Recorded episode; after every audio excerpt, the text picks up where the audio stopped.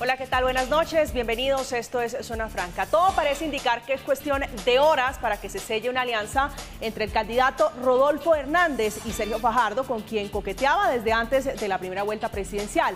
Aunque varios de los integrantes de la campaña de Fajardo ya empezaron a aterrizar en el petrismo. Ahora, por el lado de Hernández, llegarían Fajardo, el senador Jorge Enrique Robledo, antipetrista él, el ex gobernador Carlos Amaya y el ex ministro Juan Fernando Cristo. Por el otro lado están los hermanos Galán y el nuevo liberalismo que escucharon tanto a Petro como a Hernández para tomar una decisión sobre su apoyo, pues eh, figuras de este partido como la periodista Mabel Lara y Yolanda Perea, líder social, ya dijeron que votarán por Gustavo Petro y Francia Márquez en el próximo eh, encuentro que será el 19 de junio.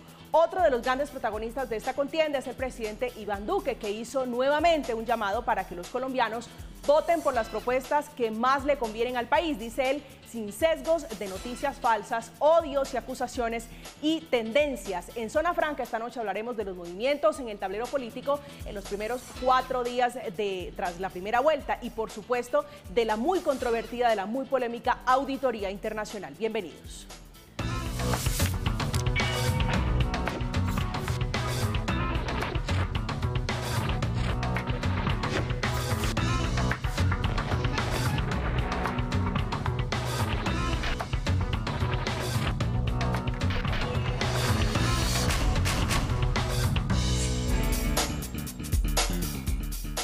Siguen contando los días y ya la registraduría dio a conocer el tarjetón electoral, lo que van a tener los colombianos frente a frente para votar en las próximas elecciones, segunda vuelta presidencial. En la primera casilla va a encontrar usted al ingeniero Rodolfo Hernández y su fórmula Marelén Castillo. En la segunda casilla al doctor Gustavo Petro y a Francia Márquez. Y una tercera casilla para que usted pueda votar, si así lo decide, en blanco en esta oportunidad. Esta noche está con nosotros David Racero, que es representante a la Cámara por el Partido Maíz, electo ahora por el pacto histórico de Gustavo Petro. Bienvenido, representante. María Camila, muy buenas noches, gracias por la invitación.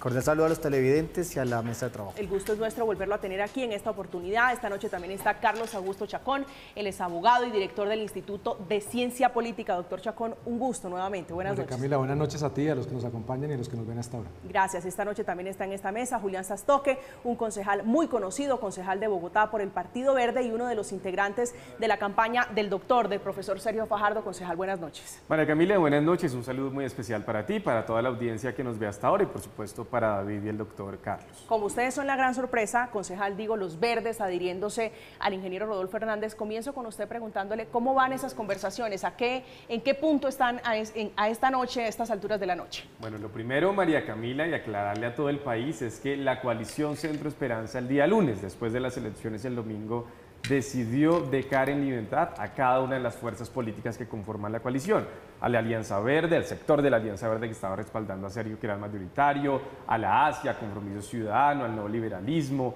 al Movimiento en Marcha, Juan Fernando Cristo, al Partido Dignidad, a Colombia Renaciente, es decir, libertad para elegir cuál de las dos opciones de cambio que pasaron a segunda vuelta debería ser la de su preferencia política. Así que no hay una decisión unánime, a pesar de que hoy hayamos visto que un grupo muy importante de la coalición Centro Esperanza, en cabeza del candidato presidencial que es Sergio, tengan intención de llegar a un acuerdo programático y ético para adherirse a la campaña de Rodolfo Fernández. Yo personalmente, por ejemplo, no he hecho ningún anuncio en particular, pero sí celebro que hoy se estén eh, realizando esas avanzadas para llegar a un posible acuerdo. Creo que el ingeniero Rodolfo Fernández puede requerir de un muy buen equipo si llega a ser el presidente y creo que Carlos Amaya, Juan Fernando Cristo, Jorge Enrique Robledo, Sergio y otras personalidades pueden tener el perfil y el talante para acompañarlo en ese ejercicio. Pero es prácticamente seguro el aterrizaje del doctor Fajardo. Digo, anoche se reunieron simpatizantes de su campaña, le estaban pidiendo que aterrizara allí donde Rodolfo en la Rodolfoneta, como le llaman, ¿no es así?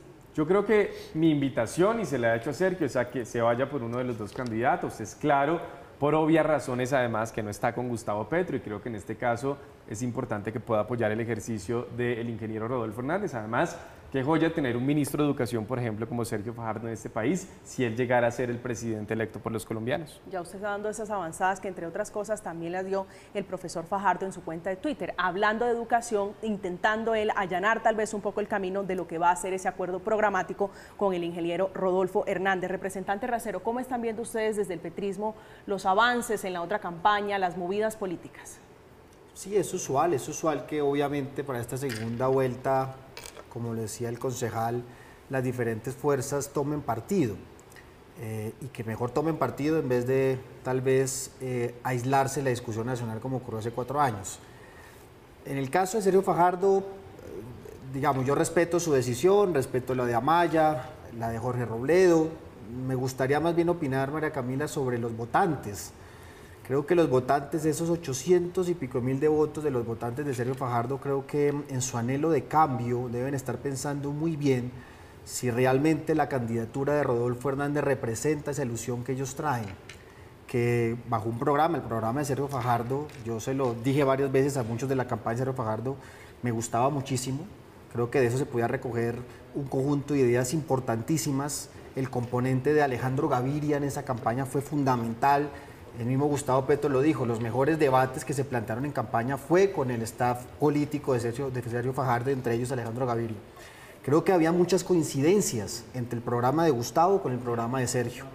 Eh, yo creo que los votantes, más allá de lo que puedan definir sus líderes o su candidato Sergio Fajardo, deben hoy estar pensando cuál de los dos, o Gustavo Petro o Rodolfo, puede responder de mejor manera a sus anhelos.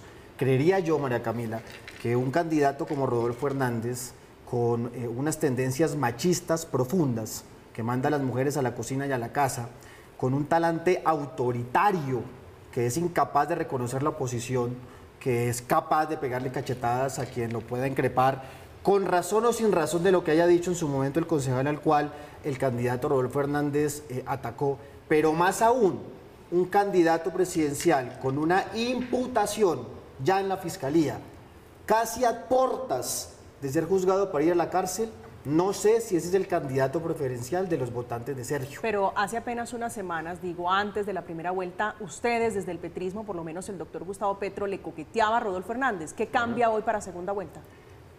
No había coqueteos. No invitó, no invitó Gustavo Petro a Rodolfo Hernández a irse al pacto histórico. No hay invitación de Gustavo Petro a Rodolfo. ¿Qué es lo que hay? Que ocurre en todos estos escenarios políticos.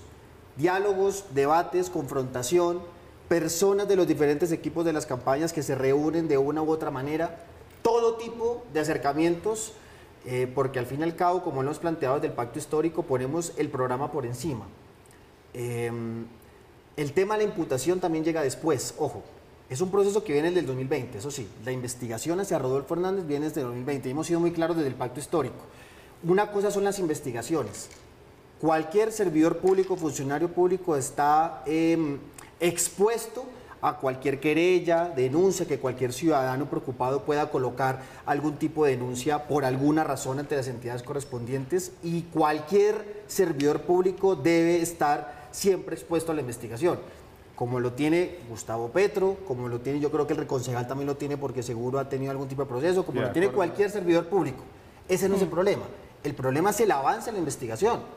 Con Rodolfo Hernández estamos hablando que ya no solo investigado, sino que hay imputación como tal de la fiscalía. Es decir, hay unos cargos en, estado de avanzada que posiblemente lo van a llevar a una condena.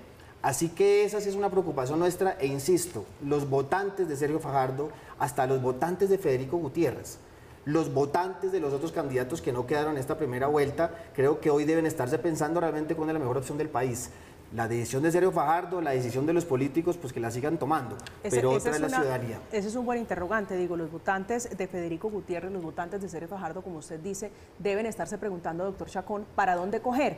Hoy, ¿para dónde, digo, la política, cómo debe leerse? ¿Los políticos llevan sus votos o los votos a la presidencia son votos de opinión, son votos que no están amarrados? Yo creo que Hernández rompió el paradigma y lo que quedó claro de muchos que pensábamos que la política tradicional era la que iba a lograr que Federico Gutiérrez fuera que pasara la segunda vuelta, quedó claro que eso no es cierto, ya no tienen esa fuerza. Que los colombianos votaron por dos modelos de cambio, eso también es cierto, que los derrotados fueron los partidos tradicionales, pero, y aquí me tengo que alejar del representante, los votantes votaron por un cambio al que a muchos le tienen miedo y por un cambio que genera incertidumbre. Y ahí hay una diferencia radical. De hecho, los mercados cuando Rodolfo Hernández pasó a segunda vuelta con posibilidad de ganar, los mercados inmediatamente respondieron positivamente. Eso es un mensaje muy fuerte. Yo creo que aquí hay un elemento bien relevante y es que desafortunadamente la política y esta campaña presidencial no se ha centrado en las mejores propuestas, sino se ha centrado en los ataques.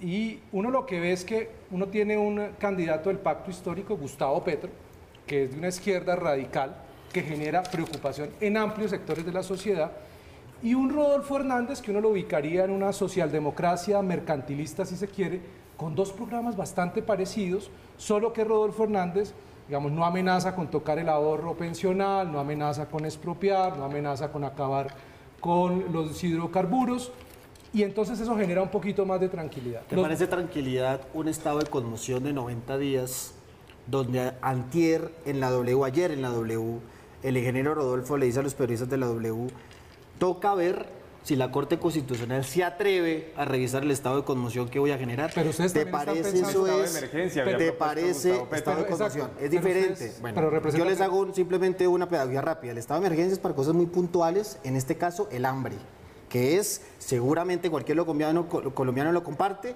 la problemática social más grave que tiene Colombia. Pero otra cosa, un estado de conmoción con un sinnúmero de puntos por 90 días, diciéndole a la Corte Constitucional, es decir, ya retando a los jueces a ver si son capaces de tumbar la moción de, Pero de la- el, el- la- estado de conmoción.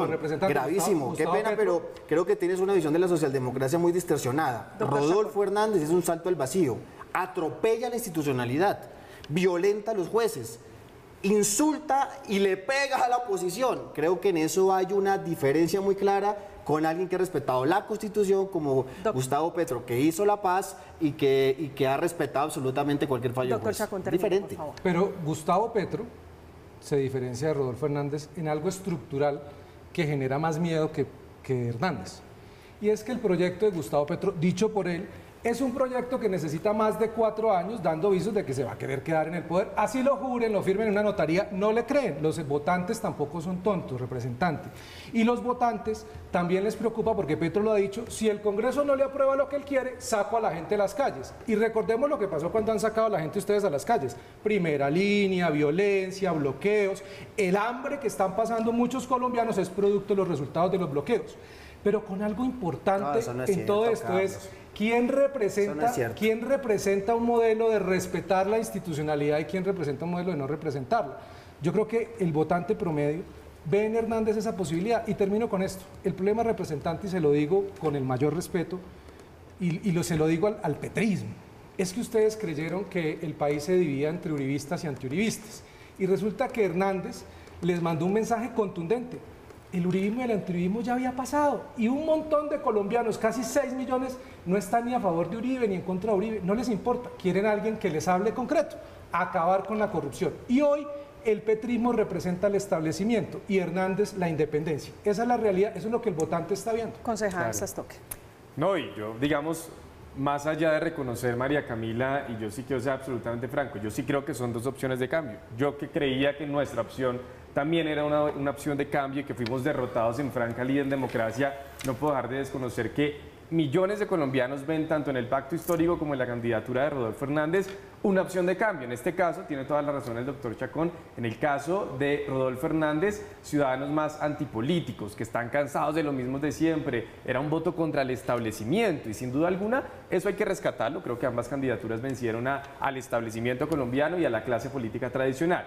Pero en algo tienen mucha razón y es que la campaña de Gustavo Petro hasta el día de las elecciones 29 de mayo lo que hizo fue recoger a un montón de políticos tradicionales que terminó desvirtuando el mensaje del pacto histórico de un cambio 100% puro y genuino. Y eso en efecto a la gente que le votó a Rodolfo Hernández le parecía mucho más atractiva esa candidatura. Porque cuando uno habla de Julián Bedoya, cuando uno habla de Benedetti, de Roy Barreras, de Piedad Córdoba, Petro, sin duda digo, alguna. Gustavo Petro es el gran ganador de primera vuelta. Es el, es el gran ganador de primera vuelta, pero yo creo que sí le pasaron dos cosas facturas con todo y lo que yo puedo tener afinidad en las propuestas, eh, y digamos, en términos ideológicos y programáticos. Estoy de acuerdo con David. El programa de Sergio Fajardo y el de Gustavo Petro tienen muchas coincidencias en materia eh, de empleabilidad, en materia ambiental, en materia de política social, en materia de mujer, los temas de género. Pero aquí lo que hay que decir es que hay un castigo a la clase política tradicional. Y Gustavo, para sacar esa votación, se unió con mucha clase política tradicional y ese voto castigo hoy se lo ganó Rodolfo Hernández. Cuando hablamos de personajes tan cuestionados como Piedad Córdoba o Armando Benedetti con escándalos permanentes o como Julián Bedoya o como el clan Jatín, lo que pasó con estos aliados de la gata que se subieron en tarima unas semanas antes, yo creo que eso generó mucha incertidumbre sobre el anhelo de cambio en la ciudadanía y muchos votos terminaron yéndose para Rodolfo. Rodolfo realmente, doctor Chacón, fue el voto útil de los que estaban cansados de Petro y de Uribe y votaron por Lamentablemente no por nosotros, nosotros apenas sacamos 900 mil voticos. Eso puede ser así. El voto útil terminó siendo, como decía, era el bizcocho más arrecho, el bizcocho más deseado en las últimas semanas por cuenta de la primera vuelta, ¿no? Yo creo que sí. No, pero déjame, déjame decir algo, María Camila, porque sí, aquí, aquí pareciera que el gran ganador fue Rodolfo. Y perdónenme, pero el que sacó 8 millones 500 fue Gustavo Petro, Carlos. O sea, si tú partes tu análisis de que el gran triunfador fue Rodolfo, claro, esa es una narrativa que no es, no es casual, ¿no? Es una narrativa de decirle, el gran ganador fue Rodolfo, Petro no ganó en primera vuelta, aunque haya ganado. Lleva cuatro años en campaña, ¿no? Pero, pero eso, no, pero eso no es ningún pecado, pues digamos, pues estamos haciendo política, ¿no, Julián? Sí, digamos. Eh, el tema es que sacó 8 millones 500. Más costo eficiente. Pero termino, termino. Es cierto que Gustavo Petro es el gran ganador de primera vuelta, digo sacó 8 millones de votos, pero también es cierto que el ingeniero Rodolfo Hernández es ganador porque nadie se esperaba, por lo menos nadie lo veía él peleándose en una segunda vuelta a la presidencia. pero mira que es diferente, decir que es ganador o que es sorpresa es diferente que a decir que es el gran ganador. El gran ganador es primera vuelta 8 millones 500. Representante, más de 10 millones de votos de antipetrismo. No, no, no, tú no puedes, no, así no funciona la política, eso no es una sumatoria uno más uno igual a dos, no. Es más, hay una, hay una complejidad y es una gran paradoja, Julián. Rodolfo está recibiendo el apoyo de los uribistas. Le conviene recibir al uribismo. Él lo dice públicamente que no y hace un tweet que no lo escribe él, lo escribe el community. 20 tweets diciendo que por qué se diferencia el uribismo.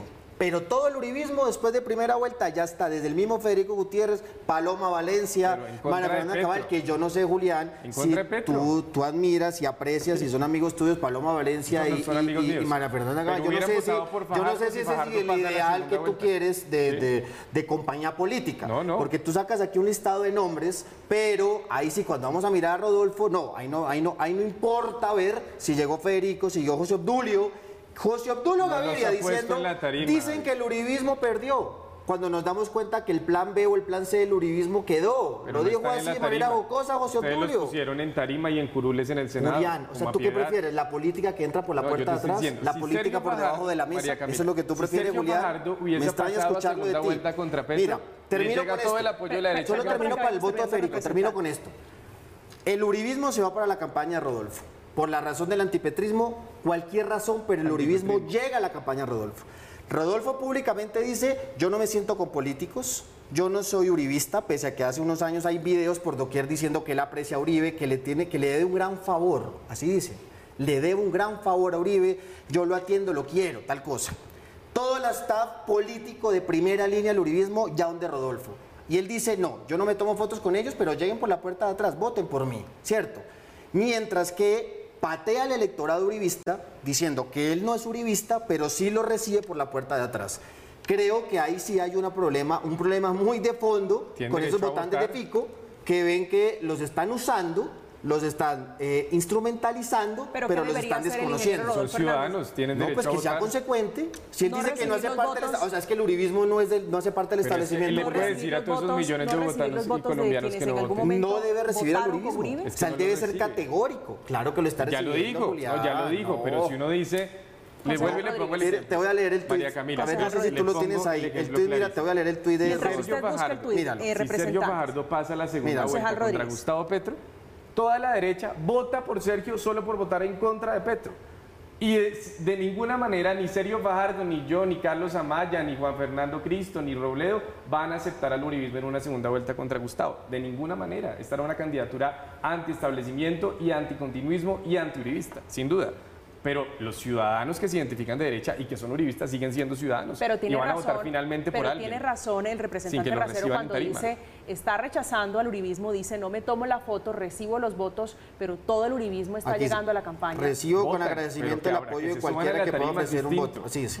¿Cómo Así suban a la tarima distinta. Como siempre, después de las de los tweets que mandó Cabal y Paloma Valencia y, Y José tiene que Tulio y Fico, dice, como siempre, la responde, recibo con agradecimiento el apoyo que cualquiera quiera ofrecer, pero mi, mi única alianza es con el pueblo colombiano, ¿no? Obvio, hacia afuera, mi única alianza es con el pueblo, pero si vienen ellos, tranquilos, recibo por la puerta de atrás. Y hoy con Fajardo Lo con por la puerta. No, de frente. pero mira, de frente con De Fajardo frente. porque con él sí le sirve la foto. Mira que es una hipocresía. No. La hipocresía es decir, recibo al uribismo porque necesito los 5 millones de votos de Fico, pero no me tomo la foto con ustedes. A mí me parece que eso es un insulto al votante uribista. Un insulto al votante. Estás Entonces después dice, al votante uribista. no, tú dices, estamos hablando de los ciudadanos. ¿Qué opción van a tener los ciudadanos? Porque es que los 5 millones de Federico Gutiérrez automáticamente no van para donde Rodolfo. No Contra tiene por qué ir a donde Rodolfo. Contra Gustavo. No sé, Doctor, yo creo que el doctor voto de Fico hay, hay voto de mucho... Fico Ya voto vamos, contra ya. Hay, vamos, si hay que mirar, hay voto Hablemos- maqui- maquinaria, ¿no, Hable- Julián? Hablemos del voto de Fico. Hablemos de eso, del dos, voto de tres Fico. millones ¿Para dónde había de van los voto votos maquinaria. Hablemos de los votos del- Porque, porque son votos uribistas, digo, esos votos vienen del uribismo, esos votos vienen... Una cosa es el uribismo, otra cosa son sus figuras, ¿no? O sea, sus No, no, figuras estos están votos, estos votos son del uribismo, estos votos son de personas que votaron con el expresidente. Álvaro Uribe Vélez, ¿no es así? Pero yo creo que hay más. María Camila, es, insisto en mi primera reflexión, el problema es que aquí quieren dividir el país entre uribistas y antiuribistas. Hay millones de colombianos que no les importa Uribe, la gente que está pasando necesidades, que está mamada de la corrupción, del establecimiento y que Hernández les habló en TikTok y les gustó. Esa gente no tiene a Uribe en el cuadro, de la- en la sala de la casa, no, no les importa Uribe ni Mis nada. tíos. Es más, representante, estoy seguro que si el que pasara segunda vuelta fuera usted contra Petro, votan por usted. Votarían por usted, se lo garantizo. Es que además cuando hablan del voto de Fico, Fico- aquí no hay fiquismo. Es decir, Fico no es un político que lleva construyendo una trayectoria como Petro de 12 años siendo candidato, a presi- candidato presidencial, ni de Uribe. ¿no? No.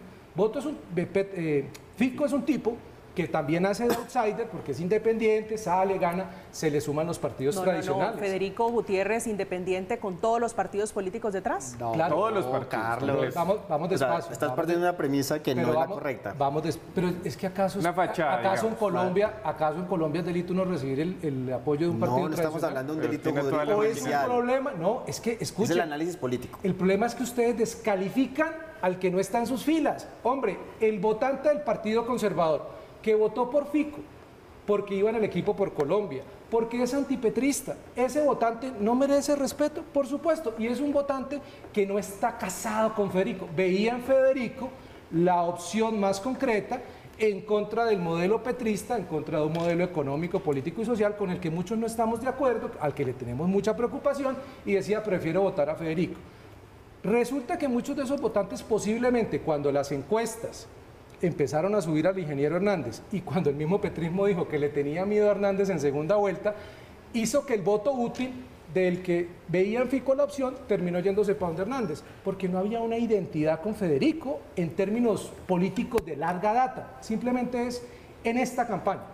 Esa gente va a terminar votando por Rodolfo, como votaría por cualquiera que esté en contra de Petro. Yo, Milton, Enrique Gómez, usted representante, el concejal, si, fuera- si alguno de los que están en esta mesa... Es decir, usted es, de la- usted es de los que cree que nace con la, con la primera vuelta el movimiento antipetrismo. Digo, la, gente que va a votar en contra La de Gustavo. Petro o la intención de votar en contra del doctor Gustavo Petro. Pero, Lamentable. pero por supuesto, es que si, si ustedes se fijan, la otra opción que aparte de Petro, que era de centro izquierda, era el señor Sergio Fajardo, a quien lo traicionaron permanentemente, quienes hicieron elegir incluso por la centroesperanza, lo traicionaron y se fueron con Petro desde mucho antes. 888 mil votos no, lo van- no le van a dar la victoria a Petro, así se fueran los 888 mil Pero no votos. tiene dónde más. no tiene más para dónde crecer. ¿Quién? ¿Gustavo? Sí. Gustavo Petro. No, mientras sí, que, mientras que Federico suma, mientras que, perdón, Rodolfo suma una buena porción de Fico, una buena porción de Enrique Gómez, que no van a decir ahora que Enrique Gómez es, eh, se va a ir con Petro, ni John Milton Rodríguez. Ese votante es un votante que le tiene mucho miedo al proyecto petrista, eso es una realidad, y que puede que no le guste ni siquiera al ingeniero, que puede que le genere incertidumbre. A muchos le genera incertidumbre porque no sabemos qué va a pasar, pero prefieren al ingeniero que sabe que no se va a querer perpetuar en el poder que a un Petro que sabemos que el proyecto político de Petro es un proyecto radical. Concejal Rodríguez. Algo muy puntual y es muy importante lo que dice. Yo creo igualmente que la candidatura de Gustavo Petro y Francia al proyecto del pacto histórico no pudo tener mejores aliados que el sector verde, sin duda alguna, para crecer en esta segunda vuelta. Pero lamentablemente, por las agresiones y la confrontación durante estos años, eso dificulta que esos 800 y pico mil de votos se vayan todos para el pacto histórico. Por más afinidad que haya, David, y eso es algo que el sector alternativo tiene que reconocer y hacer, digamos, un mea culpa de que fueron cuatro años muy difíciles, especialmente los dos desde que llegamos a gobernar a Bogotá, vamos por partes. en donde nos hemos políticamente. Políticamente, para ustedes que son verdes y que hoy están con el doctor, el ingeniero Rodolfo Hernández, ¿Rodolfo Hernández es de derecha, de centro o de izquierda? Yo no estoy hoy con Rodolfo Hernández, porque estamos, digamos que divididos. Los verdes no, estamos hablo del Partido Verde en, general, sectores. de su líder, que es El verde, y es muy importante aclarar eso, para la primera vuelta presidencial, el verde dijo, hay tres candidatos alternativos. Gustavo Petro, Sergio Fajardo y Rodolfo Hernández, y le dio libertad tanto a sus políticos como a sus votantes y militantes de elegir cualquiera de las tres opciones alternativas. Y eso digamos que sigue vigente Pero, en el pero no partido. le demos vuelta al ¿Por qué? Porque Re- creemos dígame- que hay dos dígame si es de candidaturas de, derecha, centro. si para usted es de No, derecha, de nosotros- izquierda o de Yo creo que es un candidato que recogió el centro político, mejor que nosotros, sí, lamentablemente. Creo que ese centro político Pero que es el 60% centro derecha, de los centro colombianos, izquierda. ¿Te parece podríamos hablar de centro derecha. Pero sí creo que él, la gente que no entiende esas discusiones de izquierda, centro y derecha, la gente antipolítica, cansada de los políticos, es la mayoría de los colombianos y él logró Y recoger termina mejor que Sergio. Fajardo con un hombre que usted dice cree que es de centro derecha Sergio por los Fajardo es un hombre de ataques centro. por los y yo creo que ataques él del termina petrismo. con él por los ataques del petrismo. Hoy, ayer resulta que entonces uno, le voy a contar María Camila, a mí me han hecho mil llamadas para invitarme a cafés A café. y disculpas y conversemos el país primero. Estoy totalmente de acuerdo. Yo creo que uno tiene que bajar los guantes, David. El verde es donde más tiene que sumar allá, sin duda alguna. Pero creo que pedirle eso a Sergio Fajardo. eh, que además ha quedado claro que dijeron públicamente y con crudeza que lo quemaron y que había una estrategia y que además con organismos de control. Y estos días han salido a retractarse figuras visibles de ese movimiento para pedir perdón y disculpas, pues es absolutamente inaudito. Se trata de su vida y su dignidad. Aquí lo que hicieron fue, como Sergio Fajardo y muchos de nosotros los políticos de Centro y del Verde somos personas honestas, pues fueron apelaron a nuestro buen nombre, a nuestra honra a nuestra dignidad y nuestra tranquilidad para destruirnos con calumnias y mentiras. Eso lo hicieron con Sergio sistemáticamente. Una estrategia clara y calculada, con interés electoral. Desde la izquierda y desde la derecha. Lo lograron. María Camila, quemaron a Fajardo. Sí. Como la gente natural. votó por él, pero se les coló Rodolfo Hernández. como era natural, están pasándoles en la cuenta de cobro La la, factura por esa declaración de la eh, doctora de la senadora electa del Pacto Histórico, Isabel Cristina Zuleta, que dijo que habían quemado a el doctor Fajardo y que iban ahora por Federico Gutiérrez, representante Según la- sin, sin lugar a dudas, muchos errores, muchos errores, pero yo quiero hacer la reflexión por lo siguiente. Carlos dice que Gustavo Petro no tiene para dónde crecer. Yo creo que sí. Tiene dónde crecer tal vez de tres vías. La primera, sí, los que votaron por Fajardo, que los que votaron por Fajardo no solamente es el Partido Verde, ya Julián lo explicó, es la coalición de la Esperanza, eh, Centro, eh, Centro Esperanza. Centro Esperanza. Esa coalición Centro Esperanza dejó en libertad. Y los líderes más importantes de la coalición Centro Esperanza, una parte están acá, Mabel Lara, no me digan que es una mujer de un gran talante, una gran personalidad, con todas las capacidades éticas. Es una mujer maravillosa. Una no mujer maravillosa, ¿no? También llegó Ariel Ávila, un reconocido analista, eh, completamente reconocido justamente por las denuncias que ha hecho contra la corrupción, entre otros. Y seguro van a llegar otros más. Luis Estamos hablando con Alejandro. Gaviria. Estamos, bueno, no, no voy a, no voy a dar aquí No, no, chivas para, para yo Gaviria, no quemar, para yo no quemar absolutamente da- nada. La No, fórmula usted, usted me nombra, nuestra usted me nombra al exministro de la- Salud, Alejandro Gaviria, for- y yo, le, y yo le digo, ya Alejandro Gaviria anunció, acaba de anunciar hace algunos instantes que se va a unir a Gustavo Petro. Las declaraciones hablando, entre otras cosas, de lo que para él representaría, la reforma a la salud. lo que para él representaría un eventual gobierno, una eventual elección del ingeniero Rodolfo Hernández. Creo que con salvedades y preocupaciones en algunos temas, Gustavo Petro representa en este momento la opción de cambio más responsable, institucional y liberal. Los riesgos de un rompimiento institucional, sobre todo con el Congreso, pero también con las Cortes, son mayores con Rodolfo Hernández. Gustavo Petro ha hecho un esfuerzo por articular una visión de cambio, ha respetado el debate, ha presentado ideas, ha hecho propuestas, Rodolfo no. Desde un punto de vista democrático me parece cuestionable una campaña que simplemente, solamente ha apelado a un discurso anticorrupción eficaz pero oportunista. Esto estaba cantado, representante Ya, Reserva. ah, termino con la idea Incluso y, antes bien que usted mencionaba tú. hace unos instantes el doctor Chacón, traiciones, esa palabra que en política se usa mucho, esto venía cantado incluso antes de la primera vuelta. él haciéndole coqueteos a Gustavo Petro hablando del famoso volcán sobre el que estábamos dormidos, ¿no? No, hay diálogos, miren. El problema en política es los diálogos debajo de la mesa. El problema en política es la puerta de atrás. Yo insisto en eso. Lo que está cansado el ciudadano a veces, de lo que yo comprendo en la calle, es encontrar un político completamente incoherente y mentiroso. Que yo sí creo que esa es la figura de Rodolfo. Ahí donde te voy a responder, Carlos. Primero, la coalición de la esperanza, gente valiosa se está viniendo para acá, reputada, digamos, gente de calidad. Pero segundo, yo creo que hasta ahora el país va a empezar a conocer el verdadero Rodolfo Carlos. Porque es que la primera vuelta la contienda se fijó entre Federico y Gustavo Petro, Claro, a Gustavo Petro, desde que empezó a repuntar en las encuestas desde el año pasado, todo el mundo tirándole a él. Obvio que hay un desgaste. ¿Quién se metía con Rodolfo? Nadie, Carlos. Nadie. Rodolfo fue así como se dice coloquialmente, con su nadadito así de perro, fue pasando, se comió a Fajardo, se comió el centro, estoy de acuerdo con lo que dice Julián, por un desgaste de Sergio muy grande. Se comió el centro, de izquierda derecha, yo estoy de acuerdo en lo que tú ah, dices. Se come a Fajardo, Rodolfo se lo come, después lo que dice Carlos, la gente que es muy antipetrista dice, yo ya prefiero votar por Rodolfo que por Federico, porque Federico no dio la talla, porque fue un muy mal candidato, muy mal candidato, pésimo.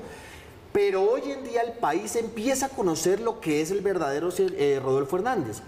Una persona imputada por un caso de corrupción donde su hijo, y no lo decimos nosotros, lo dice Daniel Coronel, Julián, lo dice Daniel Coronel hoy, no sé si lo escucharon hoy, diciendo la metida de mano que hizo Rodolfo Hernández al momento de adjudicar el contrato de basuras por más de 30 años en Bucaramanga, donde el hijo de él, Ana María, pedía una coima de 1.500 millones de dólares. Una barbaridad, una barbaridad.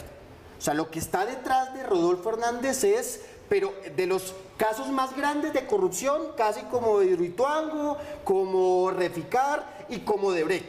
Hoy Colombia empieza a conocer esa realidad, pero como fue con el discurso populista grande contra la corrupción, contra la politiquería, claro, la gente le come. Yo escucho a Rodolfo, yo, yo, claro, yo me río lo que él dice, digo, oiga, pero este señor duro, fuerte, eh, eh, tiene, tiene berraquera, pero empecemos a escarbar un poquito. Pregúntale a Rodolfo sobre su, su proyecto económico, no tiene ni idea. Pregúntele a Rodolfo sobre, su proyecto social, político, sobre su proyecto ambiental, no tiene ni idea. Pero usted, pero ayer terminó, Ángel Becasino ayer, su estratega principal, terminó diciendo que están cogiendo el programa de Gustavo Petro porque les parece interesante y como, y como Rodolfo no tiene programa, ahora están cogiendo el proyecto de Gustavo Petro. Pero, pero vamos, por partes, vamos por partes para que, déjeme voy con el doctor Chacón, pero en lo sucesivo hablemos de eso que usted menciona, sobre los, eh, los, planes, los planes de gobierno que me parece muy interesante, me parece por lo menos importante hablar de eso, hablar de esa consideración. Doctor Chacón. Pues eh, me llama la atención que el representante dice lo de Vitalogic. Representante, yo soy de Bucaramanga y lo de Vitalogic no salió con la denuncia de Daniel Coronel.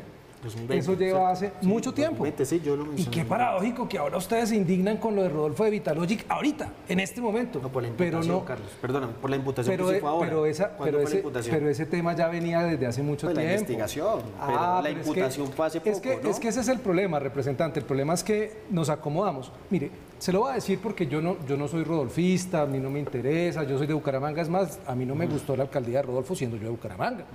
Mm, el Instituto de Ciencia Política es apartidista, no apolítico, que son dos cosas distintas, es apartidista. Y claro, yo también tengo preocupaciones con, el, con la propuesta de Rodolfo Hernández. Pero ¿qué percibe uno desde afuera del pacto histórico? ¿Y por qué uno no le vota al pacto histórico? Porque uno ve contradicciones. Usted hace un rato decía, no, es que al pacto ha llegado Ariel Ávila, un gran analista, y que ha denunciado, está Catherine Jubinado, que ha denunciado los eh, congresistas vagos, y, y la gente les reconoce eso. Pero ¿y el resto de los del pacto histórico que representan exactamente lo contrario a lo que representan Ariel Ávila y Catherine Jubinado? Es decir, el todo se vale. ¿Sí? Esta es la campaña del pacto histórico, muchos la persiguen como el todo se vale. Y es el nuevo establishment que Rodolfo Hernández quiere derrotar. Yo creo que hay un tema muy relevante de cara al país y de cara a la narrativa. Es, ya quedó por fuera el Uribe. Están, haciendo todos ustedes el esfuerzo y siguen insistiendo y no se han dado cuenta, representante, que eso no está en la mente del votante promedio. La gente no le importa Uribe. Ustedes construyeron toda la plataforma narrativa de Petro sobre el discurso antiuribista. Hernández no. Hernández empezó a hablar de corrupción, simplemente corrupción. No han superado. Entonces, se han centrado en atacar a Hernández. ¿Qué percibe la gente? ¿Qué se percibe de la campaña de Petro? ataques, ataques a Fajardo. Lo acabaron, generaron incluso empatía con quienes no nos gusta Fajardo, pero sentimos empatía que le hayan hecho lo que la izquierda latinoamericana denuncia permanentemente como lawfare, como utilizar la justicia para acabar con el contrincante político. Eso lo hizo el pacto histórico contra un candidato de centro izquierda. Acabaron contra Federico Gutiérrez por el tema del uribismo, el continuismo, y se les metió un candidato que ustedes mismos inflaron, porque si ustedes no hubieran dicho que le tenían más miedo a Hernández en segunda vuelta que a Fico, no se les crece. Nadie, es que en serio, nadie pensaba que, que Rodolfo Hernández iba a pasar a segunda vuelta con esa votación. Pero ustedes mismos lo inflaron porque se concentraron en atacar a los demás. Usted, usted menciona dos cosas interesantes, digo, para preguntarle al representante Racero sobre la narrativa, esa construcción de la narrativa del uribismo, esa narración de, que todo lo que no es petrismo es uribismo. ¿Cómo queda hoy con el ingeniero Rodolfo Hernández? Y otra cosa es relacionada también con, con el ingeniero. Digo, ustedes no lo, no lo previeron, no lo vieron crecer, eh, hoy se quedan sin discurso. Hay quienes dicen, se lo pregunto, se quedó el petrismo sin discurso, porque Gustavo Petro representa lo que criticaba tanto y era la continuidad o el continuismo, el establecimiento. No, eso, eso hace parte de la narrativa. Empezar a meter a Gustavo parte del establecimiento que es completamente erróneo. O sea, digamos una barbaridad desconociendo toda la historia de lucha de Gustavo Petro. El pacto, ¿no? Y de, bueno, Petro, digamos, no, pero, pero, pero, Petro dando una lucha, metiendo para políticos a la cárcel, que nadie puede negar eso, Carlos, por muy tendencia política diferente, dando la pelea contra los hermanos Moreno, él siendo el polo, salió del polo denunciando el carrusel de la contratación. ¿Quién le puede negar a Gustavo Petro que ha puesto su vida en riesgo en contra de las mafias, la corrupción, la parapolítica? Lo ha hecho, a riesgo de su vida. Su madre tuvo que ser exiliada, entre otras. Porque es muy fácil, Ana María, hablar en contra de la corrupción Aquí qué político no te habla que está en contra de la corrupción. Y uno lo dice más bonito que otro y uno lo dice más bravos que otro. Y uno tiene cierto estilo interesante como Rodolfo. Pero una cosa es decirlo y otra cosa es combatirlo. Otra cosa es colocar su vida en riesgo, su vida en riesgo para sacar a las mafias del poder. Si es una narrativa, y yo sé, Carlos, para dónde tú vas, y yo sé que esa es la narrativa de la campaña de Rodolfo, apoyada, no legitimada, no por él, pero esa es la campaña, es decir, Gustavo Petro era de los mismos de siempre. Una barbaridad, una barbaridad. ¿Por qué lo del uribismo? Porque es que hoy el presidente de la República es del Centro Democrático, Carlos. Hoy el presidente de la República, Iván Duque, es del corazón del uribismo. Entonces tú haces una campaña política en función de lo que hay hoy. ¿Y hay, ¿qué, hay hoy? Un programa de gobierno fracasado del uribismo. Tú tienes que entrar a discutir con ese programa, con una realidad social económica de hoy que es un desastre, que era el continuismo que quería hacer Federico Gutiérrez. Cuando tú nos dices o preguntas que si tenemos, ya se nos acabó la narrativa, para nada. Es que la narrativa principal de esta campaña la ha puesto Gustavo. El que ha puesto la agenda del debate ha sido Gustavo. El que ha puesto los programas de debate ha sido Gustavo. Es más, los demás candidatos terminan reaccionando ante la iniciativa programática del candidato Gustavo Petro. Eso sí es tener una narrativa. El problema, eso sí, obviamente, es que empieza una segunda vuelta, se baraja lo que está en la mesa tenemos que enfrentar otra, otra coyuntura, nos preparamos en mayor medida para enfrentar a Federico Gutiérrez, Carlos, completamente eh, acertado tu análisis, pasa Rodolfo Hernández, por supuesto que nos tenemos que adaptar. Hmm. O sea, perderíamos si continuáramos haciendo lo mismo. Tenemos otro contrincante, otro adversario político que le reconocemos muchas cosas, que reconocemos su electorado que está buscando cambio, pero a ese electorado le decimos, no solamente basta tener un discurso grandilocuente contra la corrupción y la politiquería, hay que tener un horizonte de país político, económico, social. Hablando de política, Juan Manuel Galán y Carlos Fernando Galán escucharán a Rodolfo Hernández y Gustavo Petro, las dos campañas para definir con quién se van a ir, cuál es la postura del nuevo liberalismo frente a la campaña, el apoyo para llegar en segunda vuelta a la presidencia de la República. Estamos en Zona Franca, hacemos una pausa, ya regresamos.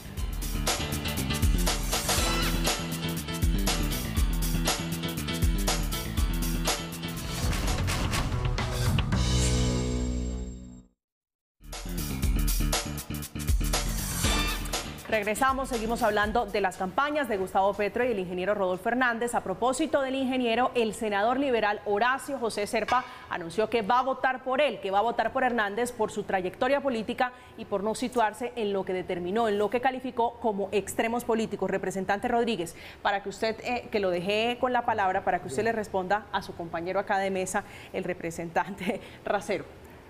Concejal por ahora, representante todavía no, pero Concejal, sí señor, sí, Hablando un poquito de, la narrativa, eso me parece valioso. Yo creo que, insisto, el sector alternativo del país y la derecha tiene que casi que refundarse en el marco de estas elecciones. Es un llamado a bajar los ánimos, a intentar tender puentes. Yo sí creo que lo del café es una cosa que puede ser simbólica, pero aquí hay que pedir perdón, hay que reconocer errores, hay que excusarse, hay que rectificar también lo que se ha hecho con algunos líderes políticos, porque el trato sin duda ha sido injusto y aquí hay muchos dolores que son absolutamente legítimos. Parte y parte. La derecha, sí la derecha también fracasó, fracasó en el marco de la narrativa uribista. Los partidos políticos tradicionales están mandados a recoger. Yo quiero ver qué va a hacer el liberal, el conservador, la U, Cambio Radical, el Centro Democrático en las locales el otro año. respondo. Sí, yo creo que casi que tienen que pensar en una nueva derecha no uribista para intentar tener otras banderas que no sean solo el antipetrismo. Y al pacto histórico, que creó una marca, digamos, social de base muy interesante, le toca entender que para cambiar este país pues toca sumar otros movimientos y otras fuerzas políticas alternativas y que no es suficiente. Yo reconozco lo mismo que David. Gustavo Petro lleva más de una década, tal vez dos de luchas, intentando llegar a la presidencia o disputándose el poder con un ejercicio legislativo admirable. Yo que además era muy niño cuando estaba en la Bogotá Humana, reconozco muchas de sus cosas también como alcalde y otros que no fueron tan buenos aciertos, pero creo sin duda alguna que lleva toda una vida intentando por llegar al poder y eso es admirable en un político. Rodolfo se coló de un momento a otro. Hizo un ejercicio en la alcaldía, le fue muy bien, se volvió viral y en una carrera un poco más express y más costo eficiente, sin gastarse mucha plata, una manera muy creativa, casi que le está hoy disputando la presidencia a Gustavo Petro, que se lanza ya por tercera o cuarta vez. Entonces yo creo que eso es un ejercicio de análisis para la izquierda, para el centro, para la derecha, de cómo van a jugar ahora en un ajedrez que no va a ser solamente antiuribistas y antipetristas. Sin duda alguna el país cambió, el país sí quiere cambio, yo creo que hay que reconocer que es una era de cambio política distinta, para mí sí son dos opciones de cambio, una que claramente es más estructurada porque lleva más años construyéndose. Gustavo lleva cuatro años en campaña. Yo debo reconocer que la estrategia del pacto fue muy interesante porque pasó una figura mesiánica de solo él a una marca colectiva en la que la gente se recoge y en eso lo hizo muy bien.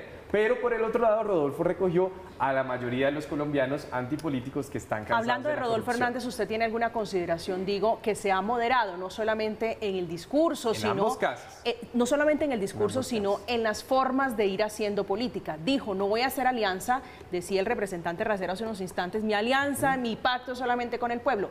Hoy se toma la fotografía con muchos de los verdes. ¿Tiene usted alguna consideración al respecto? Yo creo que ambos se tienen que moderar, sin duda alguna, porque el electorado de Gustavo está buscando un voto más de centro izquierda y centro, o incluso votantes de centro derecha que no confíen en Rodolfo.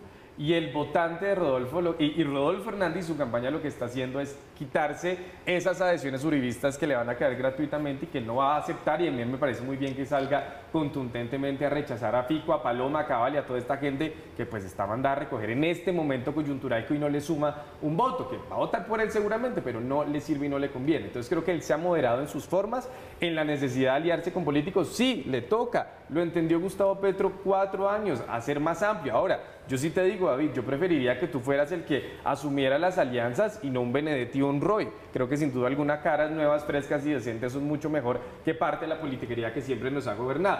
Y por el otro lado, Rodolfo Hernández ha tenido que matizar sus formas, su comportamiento y entender que con políticos como Sergio Termina tomándose la foto con el exministro Juan Fernando Cristo, ¿no? Juan Fernando, que viene de varios gobiernos también, entendió que esa experiencia para gobernar seguramente lo va a necesitar, porque a diferencia de Gustavo, tal vez tiene más equipo Gustavo ya en mente para gobernar, para tener un gabinete, que el mismo Rodolfo Hernández. Entonces, yo creo que es un escenario interesante. Julián, ¿qué piensas tú sobre el machismo evidente de Rodolfo Hernández? Yo creo que hace parte de esa generación de que tiene que moderarse, sí, sin duda, hay que reconocerlo, hay formas que no están bien, hay que, hay que acabar con eso, es decir, en general, decir que la el señor puede tener 70 y pico de años, 74 años que 77 tiene, años tiene el uno lo podría entender desde su generación y decir, formas de él, seguramente, pero tendrá que cambiar la sí o sí si quiere ganar la presidencia, porque la gente lo juzga duro. pero yo creo que uno no puede criticar el machismo cuando tiene en su campaña a Alex Flores y le dieron una crula en el Senado por amigo de Daniel Quintero, o cuando tiene a Holman Morris, que tiene denuncias probadas además, que hace parte del pacto histórico. Yo creo que aquí machismos hay en todas las campañas y allá se pueden revisar ustedes y él también. No es cierto, porque estamos hablando del candidato presidencial. Pueden haber en campañas mucha gente, pero el candidato presidencial es el que está diciendo que la, y lo dices que lo dice varias veces. Tú dices, no, Y fue un error que cometió una entrevista que de pronto, no sé, algo pasó y se confundió. creo que esas cosas Ahí no son son tanto de como error. 4, 5, 6, él, lo- él está convencido, ¿cierto, Julián? Convencido Y tiene de que que, la mujer tenía que quedarse en la casa, Entre otras de que la mujer está saliendo del trabajo hoy por la crisis y, Y que le tocó, pero el de ideal de, la mujer es quedarse en la casa cuidando a los de hijos. Una eso. barba, esa es una visión, mira, de no es una eso moderación, es una visión de país, es una visión de sociedad, es una visión de los roles, de los roles construidos que tanto le ha costado al movimiento de mujeres. ¿Y sabes cuál es la solución? muy complicado. la llegada de. Sergio Fajardo. Nosotros en esta campaña, que además hay que reconocerlo, teníamos cinco precandidatos hombres en la consulta de Centro Esperanza, sin duda alguna. Yo creo que eso está mal, hay que mandar un mensaje de inclusión, hay que mandar un mensaje de equidad, de paridad, de que las mujeres tengan derecho a participar en política con todas las garantías, que les toca más difícil para todo en la vida. Y por eso, María Camila, que llegue Sergio Fajardo y el equipo mayoritario de la coalición Centro Esperanza a la campaña de Rodolfo para los temas de género y los temas de mujer va a ser clave, porque esta campaña proponía crear un Ministerio de la Mujer y además una apuesta a un sistema nacional del cuidado para quitarle esas cargas históricas a las mujeres que la sociedad machista y patriarcal de la generación de Rodolfo le Doctor. Termino. históricamente. Lo que es cierto es que las mujeres de la coalición de la esperanza están llegando acá. y otras Chacón. tantas también con Rodolfo, Doctor Catalina Chacón. Ortiz, por ejemplo. Sobre, acá. sobre el machismo, usted que decía hace unos instantes, soy santanderiano. Quisiera comentar algo sobre el machismo del ingeniero Rodolfo Hernández o, de la, o si es misógino o no el, el ingeniero Rodolfo Hernández. Pues yo lo que sé es que gobernó con un, un gabinete de 70% de mujeres. Pues yo creo que ese tema, digamos, es relevante y terrible que en este momento tengamos eh, algún candidato que tenga ese tipo de perfiles y no solamente, como lo dijo el representante, algunos de la campaña, porque entonces para unas cosas sí son algunos de la campaña y si es el uribismo es terrible. Entonces si unos son abusadores, ah, esos son algunos de la campaña y si es el uribismo, no, no, no, no. Yo creo que mm, centrémonos en cosas más relevantes sin quitarle relevancia al rol de la mujer y a la protección de la mujer. No, es decir, cuando digo cosas es más relevantes, es prioritario, Sí, pero no, eso- no solamente en, las, en, en los ataques. Es que, claro, nos estamos entrando. Es que lo dijo. Tipo gobernó con el 70% de mujeres. Que, que hablen las mujeres de ese gabinete y que le cuenten al país. Pero yo me quiero centrar solamente en una cosa que me parece en este momento de cara al país, no porque el tema de las mujeres no sea relevante, insisto, es prioritario. Pero lo cierto es que nos enfrentamos a dos programas de gobierno y, digamos, al parecer el programa de gobierno del ingeniero es muy parecido al de Gustavo Petro, en muchas cosas. Sí, le- lo está plagiando, dice Pero- Ángel Becasino, su asesor de Pero Pero Gustavo Petro lo está invitando a hacer acuerdos sobre lo Pro- fundamental. sobre programático. Eso Sobre debería lo pasar. Lo programático. hemos dicho desde el principio de la campaña. Pero María Camila, yo creo que hay un tema muy relevante y es, y lo acaba de mencionar el concejal, está quedando un vacío también de las ideas y las propuestas políticas que defienden un modelo alternativo al que ustedes ofrecen, al que ofrece la izquierda colombiana. Y no es el modelo del uribismo ni de, de lo que aquí llaman derecha. Es un modelo que nos permitiría realmente resolver los problemas estructurales del país. Pobreza, inseguridad, inclusión. Desafortunadamente aquí lo que estamos viendo es un modelo proteccionista en ambos candidatos, un modelo estatista, un modelo de alguna manera el de Petro mucho más confiscatorio que el de Hernández, por supuesto, pero lo que sí se siente es una enorme ausencia de un proyecto político que le apueste por un modelo que haya demostrado funcionar para generar productividad, empleo, competitividad, reducción de la pobreza, movilidad social, seguridad jurídica, respeto a la propiedad privada, inversión extranjera y seguridad física. Eso no está en el debate. Hay un, fíjese lo que estamos debatiendo, formas, y que es que dijo, y es que me parece, y las formas, y quién se le, quién, quién se le adhiere. Resulta que el modelo del uno es más peligroso, en mi humilde opinión como ciudadano, es mucho más peligroso que el del otro, pero el otro también tiene defectos. Ahora, la apuesta es, va a quedar un vacío después de las elecciones presidenciales en el modelo ideológico y en ese vacío tendrá que resurgir también unas propuestas de los que querramos hacerle oposición a Gustavo Petro, a Rodolfo Hernández como ciudadanos, y hay que decirlo, algunos tenemos más preocupación de ser oposición en un gobierno de Petro que en un gobierno de Hernández, porque sentimos o podemos sentir que con el uno puede haber un poco más de garantías que con el otro. Pero la apuesta es también por dar discusiones que este país necesita respecto al modelo. Ustedes veían realmente en temas estructurales importantes para el país de cara a lo que está pasando hoy en el mundo. Estamos en una crisis de seguridad alimentaria y los dos candidatos proponen un modelo de proteccionismo para prohibir la importación de alimentos. En un momento en que el mundo necesita abrir su, el comercio internacional para satisfacer las necesidades de los consumidores, especialmente los más pobres. Y uno dice, bueno, aquí están faltando cosas y elementos de nuestra clase política que se está quedando en unas propuestas muy básicas, muy de centro izquierda o de izquierda radical y está faltando realmente un contenido que logre resolver los problemas que el país necesita. Nos quedamos en las formas y no en el fondo. Eso sí es cierto, nos quedamos en las formas, no en el fondo, no nos quedamos en las propuestas y para que usted mida un poquito el clima y la polarización, está denunciando el senador del Partido Verde, J. Hernández, que recibió amenazas luego de que anunciara que ya no está apoyando al ingeniero Rodolfo Hernández, sino al candidato Gustavo Petro. Estamos en Zona Franca, vamos a hacer una pausa al regreso, las conclusiones sobre el debate político y por supuesto algo un poquito de la auditoría internacional que enfrenta al registrador y al Consejo Nacional Electoral. Ya regresamos.